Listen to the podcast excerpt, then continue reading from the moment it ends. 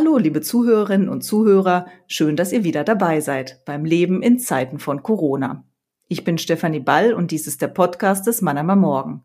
Das Thema diesmal Ethik in Zeiten von Corona. Wolfram Henn ist Humangenetiker und Medizinethiker und seit 2016 Mitglied des Deutschen Ethikrates.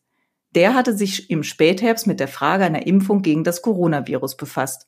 Nun ist es soweit, der Impfstoff ist zugelassen, die Dosen sind freigegeben und die ersten Deutschen geimpft. Geht die Pandemie damit ihrem Ende zu?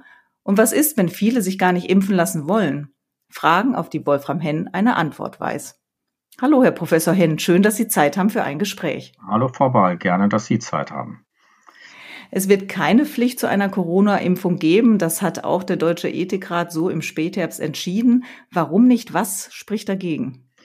Es gibt eine weltweite Empfehlung der Weltgesundheitsorganisation, dass es keine staatlichen Impfpflichten geben soll. Das hat verfassungsrechtliche Gründe. Das hat aber auch pragmatische Gründe. Es hat sich gezeigt, auch bei anderen Erkrankungen, dass staatliche Impfpflichten letzten Endes nicht dazu führen, dass mehr geimpft wird, ähm, weil es eben Ausweichmöglichkeiten in religiöse ähm, Ausreden in Anführungszeichen hineingibt und letzten Endes man besser damit fährt, und das ist die allgemeine Strategie auch bei uns, Menschen zu überzeugen, mitzunehmen, ihnen Argumente zu geben.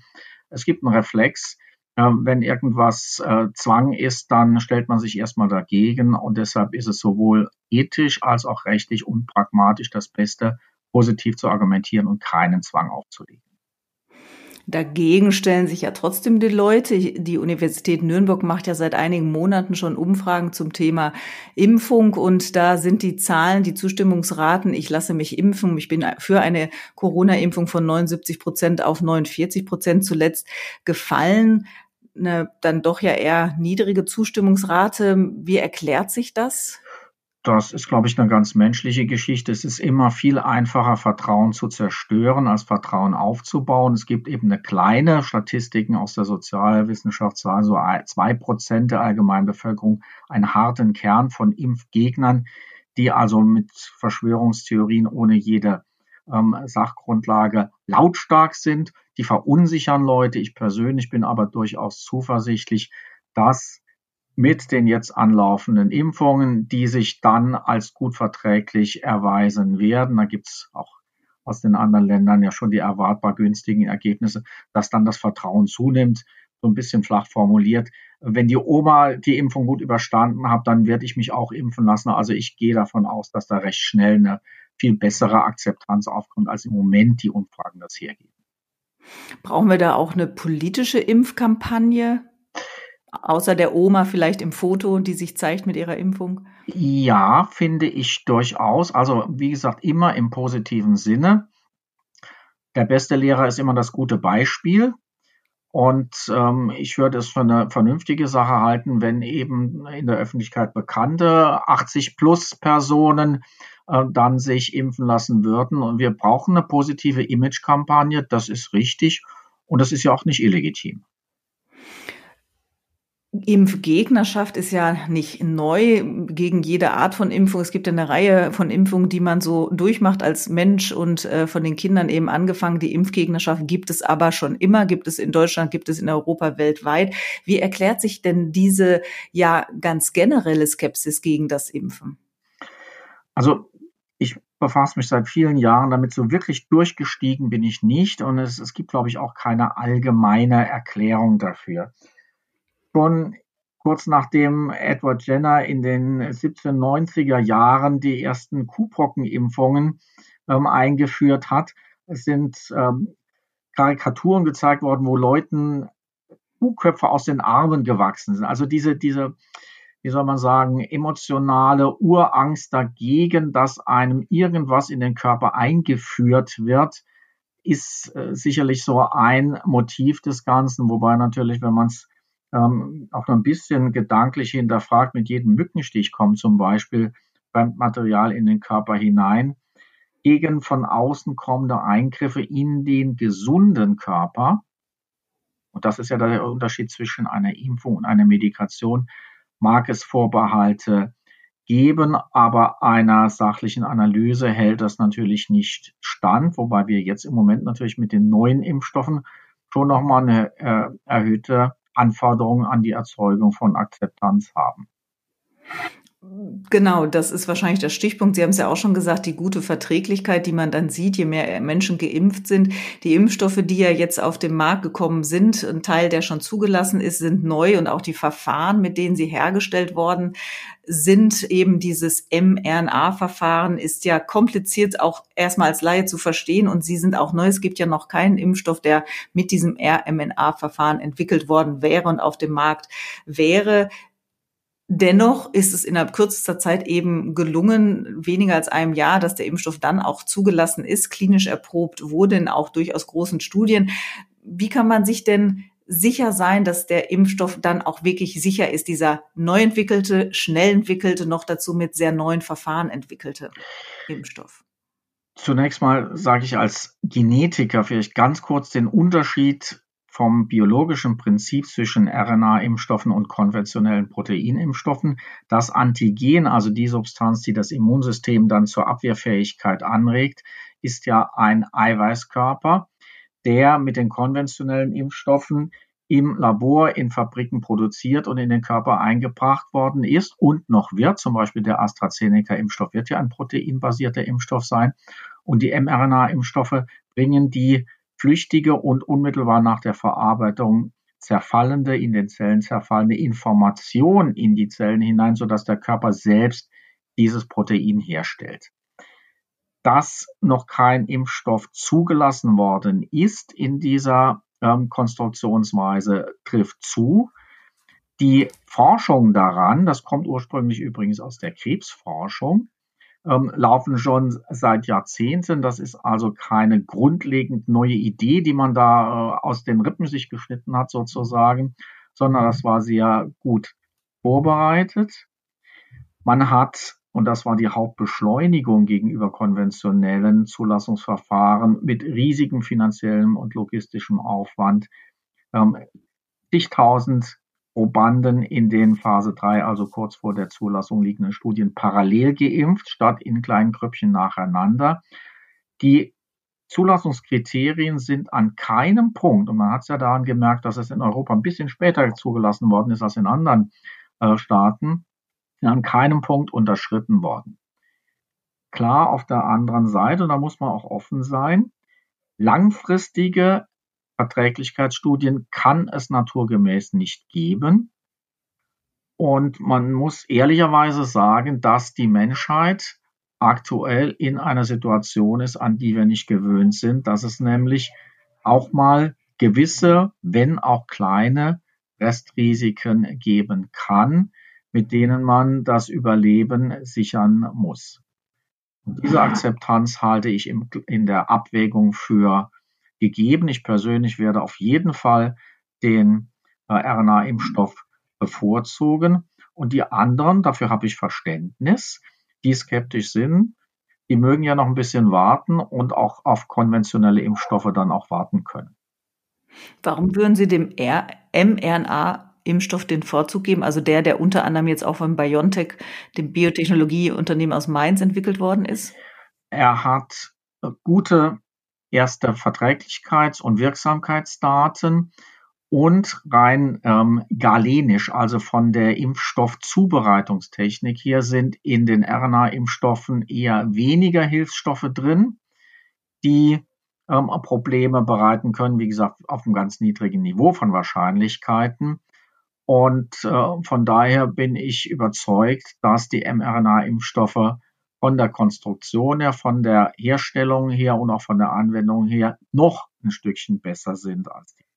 Meine Mutter, sage ich vielleicht gerade mal, meine Mutter hat an Neujahr Geburtstag, die wird 92 und wird ausgerechnet an ihrem Geburtstag im Saarland geimpft und die ganze Familie freut sich drauf. Und sie freut sich auch. Jo. Musste sie irgendwie groß überredet werden? Musste man ihr das darlegen oder war das für sie so klar? Ne, meine Mutter ist eine messerscharf denkende Juristin, die auch was von Schadensersatzrecht besteht. Sie kennt sich gut aus und äh, hat vollkommen klar gesagt, wie übrigens die allermeisten älteren Leute, die noch an die Pockenpflichtimpfungen gewohnt waren, das ist doch eine Selbstverständlichkeit, das tue ich für mich, das tue ich für andere. Sie hat erstmal gefragt, ob sie es nicht lieber ihren Kindern geben sollte und erstmal noch ein bisschen zurückstehen. Aber dann ist sie eben auch den Argumenten unter anderem des Deutschen Ethikrates gefolgt, dass für die Priorisierung, also Beantwortung der Frage, wer kriegt es zuerst, es im Sinne aller am besten ist, wenn man bei den Alten anfängt, die zu schützen, weil die nämlich diejenigen Menschen sind, die, wenn sie krank sind, mit der größten Wahrscheinlichkeit auf die Intensivstationen müssten. Genau, man ist es nicht mehr gewohnt, Sie haben es gerade gesagt, und Ihre Mutter dann vielleicht schon noch. Also ja, sind wir vielleicht auch an die Krankheiten nicht mehr gewohnt, die wir durch Impfen wie selbstverständlich, Kinderlähmung, ähm, äh, ich weiß nicht, was, was haben wir denn noch, äh, die ganzen Folgen von Masernerkrankungen, also dass wir das auch gar nicht mehr sehen, diese Krankheiten, die wir durch Impfen wie selbstverständlich ja. schützen? Ja, das ist so ein bisschen ähm, Tragik des Erfolges sozusagen. Die Impfungen sind so erfolgreich, dass wir die Krankheiten nicht mehr zum Gesicht bekommen, gegen die sie schützen sollen. Und das äh, verschiebt natürlich in der Wahrnehmung für viele Leute ähm, die Gewichte, sagen, es gibt doch gar keine schweren Masern, warum soll man uns da impfen lassen? Aber es ist natürlich genau äh, dieser Trugschluss, ähm, wenn der Schutz gut funktioniert, dass man dann das aus dem Blick verliert, wogegen geschützt werden soll. Also manchmal fällt einem so die Überlegung ein, dass äh, jemand sagen könnte, letzte Woche hat es nicht gebrannt, also schaffen wir die Feuerwehr ab. Das ist natürlich ein bisschen arg kurz gegriffen. Die Priorisierung, auch Sie haben, die haben Sie ja schon angesprochen, eben die Alten zuerst, was auch Sinn macht, weil sie ja besonders schwere Verläufe entwickeln können bei einer Covid-19-Erkrankung. Dann gibt es weitere Priorisierungen. Die Polizisten sind da auch noch mal ein bisschen hochgerutscht in der Reihenfolge. Dann gibt es das äh, Krankenhaus oder Pflegeheimpersonal. Warum diese, warum ist diese Priorisierung wichtig? Und ähm, auf der anderen Seite entsteht da dann auch ein indirekter Zwang, beispielsweise auf diese Berufsgruppen, sich dann auch impfen zu müssen, weil sie halt in diesen Bereichen arbeiten? Zunächst musste natürlich eine Priorisierung aufgelegt werden, weil klar war, und so ist es ja auch, dass nicht von Anfang an jeder, der geimpft werden will, auch den Impfstoff bekommen kann. Also braucht man objektive Kriterien, die praktisch gut überprüfbar sind, die medizinisch begründet und auch ethisch begründet sind. Und da ist man sehr schnell eben bei den alten Menschen gelandet. Das ist eine transparente Geschichte. Jeder kann anhand seines Geburtsdatums eben dann darstellen, ob er oder sie in die entsprechende Kategorie von Privilegierung oder Entschuldigung, Priorisierung hineingehört.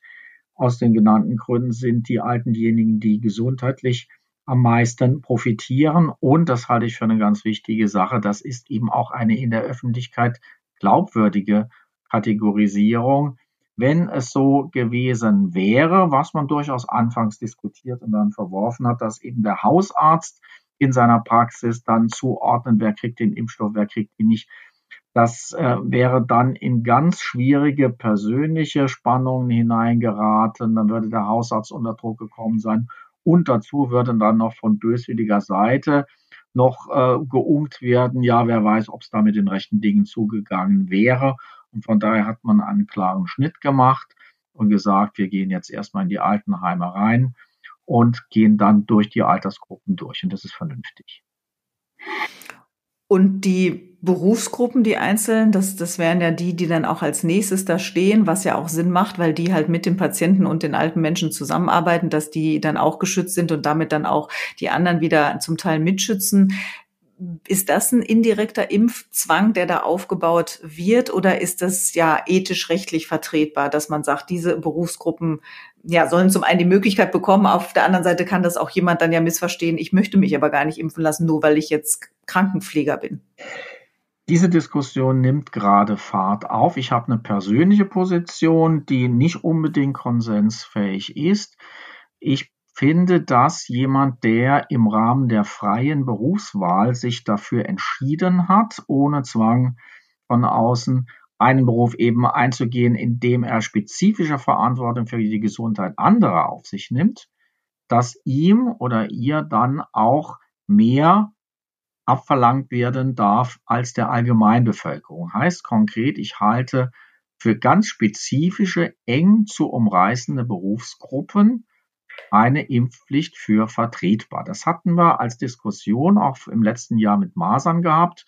Also zum Beispiel, das sind reale Dinge, die man dann beobachtet hat, dass medizinisches Personal auf transplantationsmedizinischen Stationen, wo die Leute, also die Patientinnen und Patienten ultra gefährdet sind, dass dann sich Leute nicht gegen Grippe impfen lassen, das habe ich damals, und das hat der Ethikrat auch im Ganzen damals für äh, unverantwortlich gehalten. Wir haben dann den Begriff der moralischen Impfpflicht aufgebracht und in spezifischen beruflichen Zusammenhängen, das ist meine persönliche Position, halte ich auch eine ganz eng umrissene berufsbezogene Impfpflicht auf der arbeitsrechtlichen Ebene dann für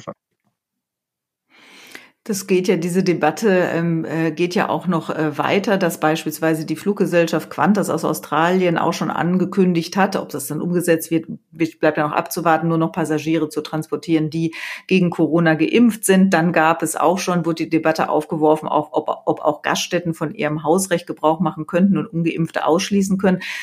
Wäre das ich weiß nicht, Sie sind natürlich jetzt kein Rechtsexperte, aber wäre das rechtlich ethisch ebenfalls vertretbar oder zumindest verständlich und nachvollziehbar? Das ist ein hochkomplexes Gebiet, muss man sagen. Also zunächst mal Qantas. Da geht es natürlich um australisches Recht. Es geht um Luftverkehrsrecht. Das ist eine ganz schwierige Materie. Ähm, die finnische Ministerpräsidentin Sanna Marin hat schon gesagt, wenn es Impfstoff für alle gibt, das heißt, jeder auch die Chance hatte, geimpft zu sein, dann werden wir auch Einreisebestimmungen ändern. Das ist also ein ganz schwieriges Gebiet und gegen Entscheidungen aus anderen Ländern äh, könnten wir uns auch da nicht stellen, wenn wir was dagegen hätten. Mit privatrechtlichen Einschränkungen muss man vorsichtig umgehen. Sicherlich wäre ein Verbot von Zugang zu Restaurants oder nehmen wir mal zu Bahnfahrten, letzten Endes dann eine Art Impfzwang durch die Hintertür. Das darf es nicht geben. Aber in ganz bestimmten privaten Bereichen, nehmen wir jetzt mal als Beispiel Zugang zu einem Fitnessstudio, ähm, was ja durch Schnaufen und Schwitzen dann äh, für infektiöse Menschen dann ähm, wirklich ein Gefahrenpotenzial hätte, könnte ich mir durchaus vorstellen, dass das auch rechtlich Bestand hätte, wenn der Fitnessstudio-Betreiber sagt, ich lasse nur Leute rein, die geimpft sind, nur denen gebe ich ein Abonnement. Aber das ist eine noch nicht ausgestandene Debatte, das ist hochdelikat und da kann man nicht mit ganz schnellen Schüssen aus der Hüfte ähm, Regeln setzen wollen. Das muss man sich genau anschauen und auch gesellschaftlich diskutieren. Also das würden Sie erwarten, noch für die nächsten Wochen, Monate, womöglich auch Jahre, dass dann über solche, dass diese Debatten geführt werden müssen, also wo eine Impfpflicht dann verlangt werden kann und die rechtlich ja. ethisch dann auch ja. Also die ja, Debatten.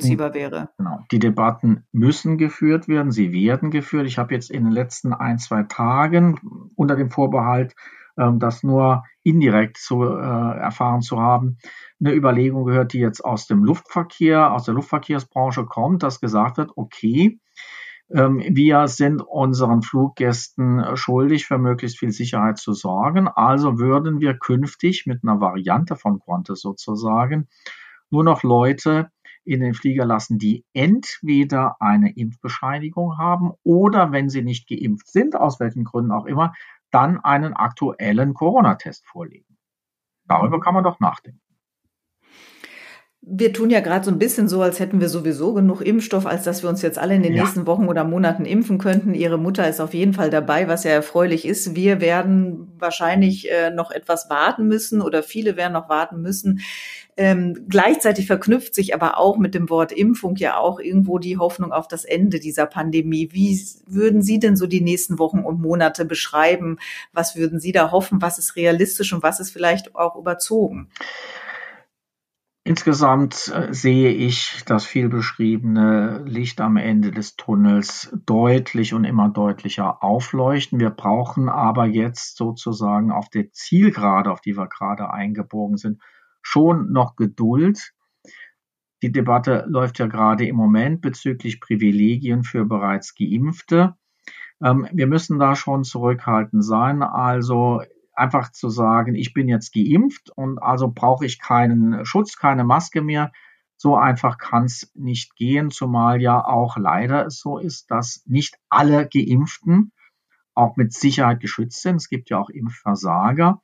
Und auch wenn die Daten in günstige Richtung gehen, es immer noch nicht ganz klar ist, inwieweit auch Geimpfte tatsächlich äh, in Einzelfällen Viren weitertragen könnten. Das heißt, wir werden mit den Beschränkungen noch über einige Zeit zu leben haben. Schlüssel für das Weitere ist zum einen die Verfügbarkeit der Impfstoffe und dann immer wieder, wenn wir durch die Engpässe des Anfangs gekommen sind, dann die Akzeptanz von Impfungen in der Allgemeinbevölkerung. Was ist eigentlich mit äh, Menschen, die schon eine Corona-Erkrankung durchgemacht haben, nachweislich Antikörper haben? Sollten die dann auch noch aufgenommen werden in die Impflisten oder könnte man die hinten anstellen? Aktueller Stand der Empfehlung der Ständigen Impfkommission ist, wer nachgewiesenermaßen ähm, die Krankheit durchgemacht hat, bei dem geht man in erster Näherung, aber das ist individuell auch nochmal verschieden, man geht in erster Näherung davon aus, dass sie immun sind und deshalb werden sie zunächst einmal nicht in die Priorisierung mit einbezogen. Worüber aber noch Unklarheit besteht, und das ist eine Frage der Beobachtungsstudien, ähm, wie lange so eine Immunität dann tatsächlich anhält. Es ist durchaus denkbar, das wissen wir alle noch nicht, dass es langfristig ähnlich sein wird wie mit der Influenza, dass gerade auch mit dem Blick auf Mutationen der Viren man dann irgendwann zu einer jährlichen kombinierten Grippe plus Corona-Impfung kommen wird und man sich daran gewöhnen muss und wird. Das halte ich für möglich. Es ist aber auch so, also selbst wenn man doch eine äh, Corona-Erkrankung durchgemacht hat oder analog dann eine Impfung gemacht hat, könnte ich ja auch immer noch ansteckend sein, richtig? Das Virus noch weitertragen. Also ich bin jetzt nicht unbedingt, ich, es ist ein Schutz für mich und wahrscheinlich auch ein größerer für die Allgemeinheit, aber ich könnte das Virus noch weitertragen. Das ist denkbar, darüber weiß man einfach noch nicht genug und jeder, der da jetzt irgendwelche Behauptungen aufstellen würde, ähm, würde sich zu weit aus dem Fenster lehnen. Aus Vergleichen mit anderen Infektionskrankheiten kann man aber die Vermutung, die starke Vermutung ableiten, dass Geimpfte beziehungsweise Menschen, die die Krankheit natürlich durchgemacht haben, wenn sie dann noch mehr exponiert sind, eher weniger ähm, Impf, äh, Entschuldigung, Viren weitertragen würden als äh, jemand, der äh, ungeimpft in der Inkubationszeit unterwegs ist. Die Hoffnungen sind groß, die auf dem Impfstoff ruhen. Gleichzeitig ist die Skepsis, die Furcht, die Angst auch unbegründet auch hoch. Wir haben es jetzt geschafft oder BioNTech, Moderna, andere Impfstoffentwickler haben es geschafft, innerhalb kürzester Zeit einen, einen innovativen Impfstoff zu entwickeln. Müssten wir nicht eigentlich auch noch viel mehr jubeln? Also ich, also lauter Jubel ist vielleicht jetzt der Situation nicht angemessen, aber ich freue mich wirklich. Das ist eine der grandiosesten Leistungen, die die Wissenschaft in der Weltgeschichte zustande gebracht hat, innerhalb eines Jahres ähm, aus den natürlich vorbestehenden Kenntnissen heraus und nicht ab Null funktionsfähige Impfstoffe hinzubekommen. Und jetzt haben wir über die nächsten Jahre zugleich in unserem eigenen, aber auch im Interesse anderer auch die Pflicht, auf der logistischen und auf der Finanzierungsebene die Impfstoffe wirklich in die gesamte Menschheit hineinzubringen. Sollte Biontech, auch das war jetzt eine Forderung, seine Daten preisgeben, damit auch andere Hersteller äh, den Impfstoff nachbauen können? Das ist jetzt eine hochkomplexe patentrechtliche Materie. Grundsätzlich muss man sagen, zum einen ist die Impfstoffherstellung ja nicht einfach ein Kuchenrezept, das man nachbacken kann, sondern eine ganz schwierige, äh, auch praktische Angelegenheit. Da kann man nicht einfach Lizenzen freigeben und in 14 Tagen gibt es dann neue äh, Produzenten. So einfach läuft das nicht. Und zum anderen muss man dann auch gegenüber den Herstellern fair sein. Ähm, das ist so ein bisschen ähm, deutsche Einstellung, ähm, dass man äh, Wirtschaftsunternehmen, egal welche es sind, ihre Gewinne nicht gönnt.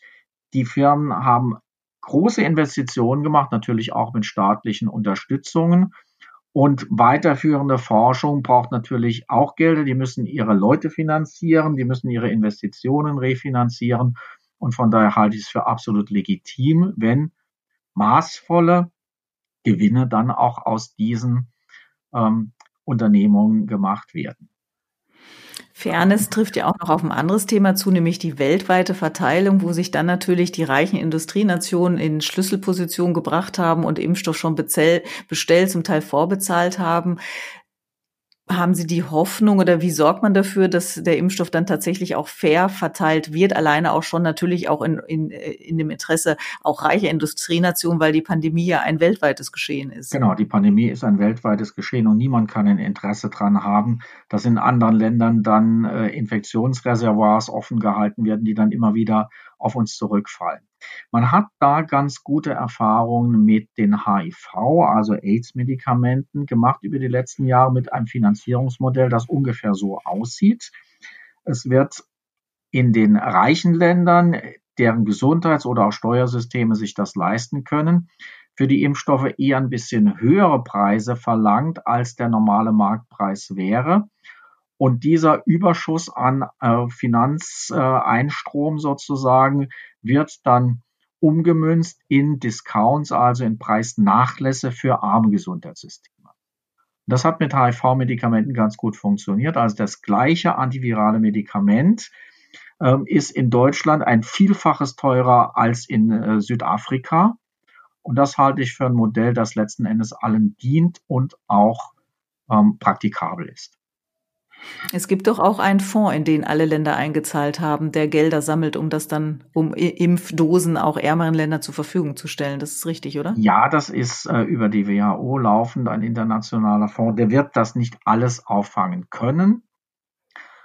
Wir können also nicht die weltweiten Impfungen allein über einen solchen Fonds finanzieren, sondern müssen eben auch wirklich wirtschaftliche Mechanismen ähm, dann aufrechterhalten werden. Und kommen wir zu der Forderung zurück, die da letztens gegen BioNTech gegangen ist. Woraus, worauf man sich vielleicht auch verständigen kann, ist, dass es äh, Lizenzgebührennachlässe gibt für die Produktion von Impfstoffen in Ländern, wo die Gesundheitssysteme nicht so leistungsfähig sind, aber einfach jetzt äh, Patente wegzunehmen und in die äh, ungeprüfte Öffentlichkeit zu pusten, das sehe ich jetzt nun auch nicht ein. Der Direktor des Instituts für Weltwirtschaft, Michael Hüter, fordert, dass Impfgegner keinen Versicherungsschutz erhalten sollten, wenn sie an Covid-19 erkranken. Er sagt oder seine Argumentation ist, dass die Impfgegner das Risiko ja offenbar gering einschätzen und der subjektiv empfundene, die subjektiv empfundene Eintrittswahrscheinlichkeit also derer mein, äh, ihrer Meinung nach gering sei. Der tatsächliche finanzielle Schaden, wenn dann äh, ein Corona-Gegner aber doch an Covid-19 schwer erkrankt, doch groß sei für die Allgemeinheit was ist denn davon zu halten? Wir hatten ja schon mal so ähnliche Debatten äh, vor Jahren, als es darum ging, dass Raucher oder Übergewichtige höhere Krankenkassenbeiträge bezahlen sollten. Damit kehren wir an den Anfang der Überlegungen zurück. Ein Impfzwang darf nicht in einer Weise entstehen, dass Menschen, die sich nicht impfen lassen wollen, aus welchen Gründen auch immer, die Lebensvollzüge unmöglich gemacht werden. Und ein Ausschluss aus Versicherungen wäre genauso eine Geschichte. Man muss sich klar sein, dass äh, die stationäre Behandlung des schwer betroffenen Corona-Patienten so um die 80.000 Euro kostet. Das ist so ein grober Schätzwert. Und dass es natürlich schon eine relevante, auch wirtschaftliche Dimension in sich trägt. Aber das ist ein Grundprinzip der Medizin. Jeder, der krank ist, egal aus welchem Grund, muss auch Behandlung bekommen. Und da können wir solche Ausschlüsse nicht verantworten, auch wenn es einem, so wird es dem Herrn Hütter auch gegangen sein, so aus dem Bauch heraus schon ein bisschen äh, ähm, Ärger verursacht, dass eben unnötigerweise dann massive Kosten ähm, der Allgemeinheit aufgebürdet würden. Aber wenn man das eben weiterdenken würde, dann käme man ja in Haftungsausschlüsse für ähm, Risikosportler, für Raucher und so weiter. Damit sollten wir erst gar nicht anfangen. Klar muss bleiben, Wer auch sich unvernünftig verhält, muss trotzdem den Grundschutz der Allgemeinheit bekommen. Das gilt auch für Versicherungsfälle. Sie haben ja auch viel mit Patienten zu tun. Was würden Sie denn einem Corona-Leugner, ich sage jetzt gar nicht Verschwörungstheoretiker, aber einem Leugner denn sagen wollen, wenn der mit Ihnen argumentiert über die Existenz und die Gefährlichkeit? Ich, ich tue das ja viel und man sondiert dann erstmal, ob man es mit jemandem zu tun hat, der ideologisch komplett verfestigt ist. Also wenn jemand anfängt mit, äh, Sie sind bestimmt von Bill Gates bestochen, dann äh, brauchen wir erst die Diskussion gar nicht weiterzuführen. Und gegenüber den anderen gibt es einen uralten Spruch, wenn du die Impfung nicht willst, probier doch die Krankheit aus. Und das ist ein ganz schlechtes Geschäft, das man da machen würde. Klar, Restrisiken gibt es und die wegzureden wäre unredlich. Aber in der Abwägung, gerade nach den sehr sorgfältigen Zulassungsverfahren, kann man ganz klar sagen, man tut sich mit der Impfung sehr, sehr, sehr viel wahrscheinlicher einen großen Gefallen, als wenn man die Impfung weglässt und die Krankheit riskiert. Nur noch eins an dieser Stelle. Gerade junge Leute denken, mir kann da ja nichts passieren, aber Fakt ist, die Corona-bedingte Atemnot kann jeden treffen. Die kommt schnell und sie ist grausam und das müssen auch die jungen Leute wissen. Da noch mal ein Punkt. Also ist es aber oder ist es der falsche Appell, wenn man jetzt auch an Appelle äh, denkt? Es wurde jetzt schon auch über Weihnachten gesagt, äh, seien Sie solidarisch mit uns Ärzten, uns Pflegern oder mhm. auch mit der Gesellschaft im Ganzen. Ist aber auch die Impfung nicht ein solidarischer Akt, weil wir ja nun mal alle, wie man so schön sagt, im selben Boot sitzen. Nur wenn 60 Prozent oder 70 dann auch geimpft sind oder die Erkrankung durchgemacht haben, können wir von einer Herdenimmunität und von einem langsam Ausklingen der Pandemie sprechen. Also ist Impfen nicht auch ein solidarischer Akt oder führt das zu weit? Nein, das führt ganz und gar nicht so weit. Genau so ist es. Ähm, eigentlich ist geimpft werden ja gar kein moralisches Dilemma. Ähm, vergleichen wir das mal mit der Situation, wo einige Leute äh, in der Wüste sind und wenig zu trinken haben. Dann bedeutet dem anderen was zu geben, sich selber was wegzunehmen oder umgekehrt. Und bei Impfen ist es ja ganz und gar nicht so. Wer sich impfen lässt, tut sich selbst und im gleichen Akt anderen einen Gefallen und erweist ihnen einen Dienst. Von daher gibt es hier überhaupt gar keine Spannung zwischen ähm, richtig äh, im eigenen Sinne und richtig im Sinne der Allgemeinheit. Deshalb ist Impfen eben ein für sich selber vernünftiger und zugleich solidarischer Akt. Herr Henn, vielen Dank für das Gespräch. Sehr gerne. Liebe Zuhörerinnen und Zuhörer, vielen Dank fürs Zuhören. Und bis zum nächsten Mal beim Leben in Zeiten von Corona. Gebt mir euer Feedback unter podcast.marmo.de. Folgt dem Mann morgen auf Instagram und Facebook und natürlich abonniert den Podcast, denn das Leben in Zeiten von Corona geht erst einmal weiter.